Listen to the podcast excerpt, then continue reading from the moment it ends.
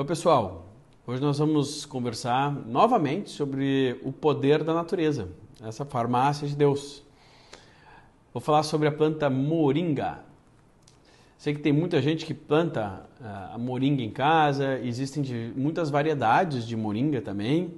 A qualidade de moringa é mais estudada e que vem sendo muito estudada é a moringa oleífera. A moringa oleífera tem uma qualidade nutricional muito grande. São muitos aminoácidos essenciais, apesar de ser uma planta, né, fonte vegetal, são muitos antioxidantes, muitas vitaminas, muitos minerais, uh, tem algumas gorduras de boa qualidade também. É uma planta que hoje vem sendo quase tão estudada, quase tão os focos das atenções, quanto já foi a cúrcuma, né? o açafrão da terra.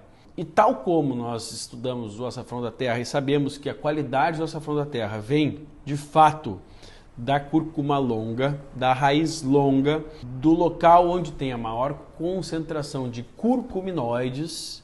Então, é, é, nós temos que diferenciar, porque quando a gente diferencia, a gente sabe que, ah, Vitor, tu me disse que há um potencial gigantesco de terapêutico, anti-inflamatório na cúrcuma e eu não senti nada. Pô, assim, mas espera aí.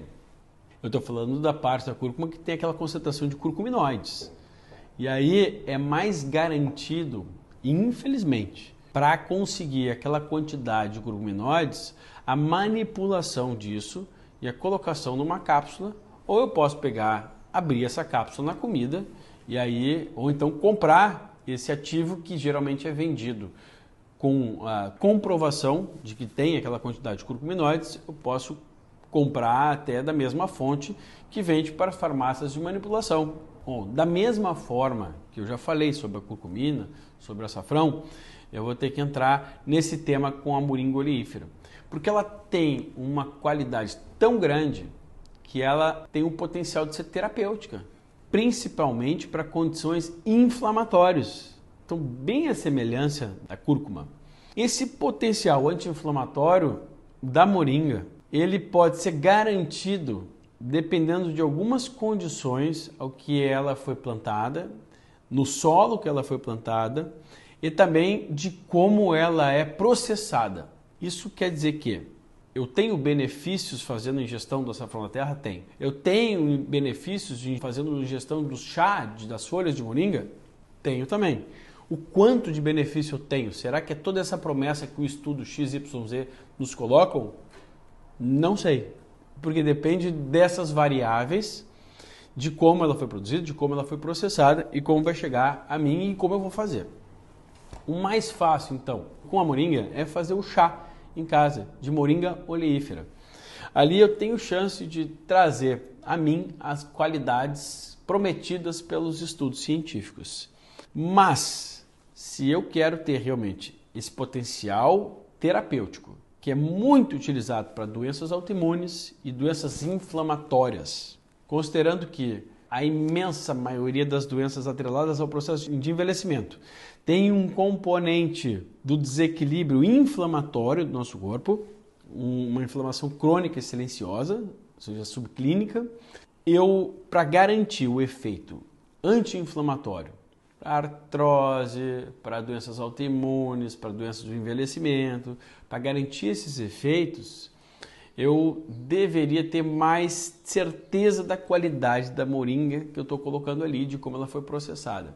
O chá é bom, mas quando a gente tem a procedência, e aí existem marcas que têm uma procedência, que a gente tem a moringa em pó, e esse ressecamento da folha e a produção dela em pó, eu consigo ter o laudo de quanto de ativos tem dentro dessa moringa oleífera. E aí eu tenho mais certeza do potencial terapêutico dela. Então, para nós, para vocês, para fazer em casa, né, eu não aconselho que nenhum chá seja só ele diariamente, né? Faça uma ciclagem, uma semana sim, outra semana, um dia falha, outro dia falha. O chá traz benefícios? Traz. Se eu quero um passo além, eu tenho como manipular isso colocado numa cápsula, ou até mesmo algumas marcas. E aí ah, existem marcas de garantia maior, de procedência, de ser orgânico, de vir principalmente da região onde ela é mais estudada, ou seja, da Índia mesmo, que garantem um pouco mais dos benefícios dessa moringa. E a gente pode colocar em chá ou num suco verde, ou até, até mesmo fazer um, só, um suco unicamente de moringa.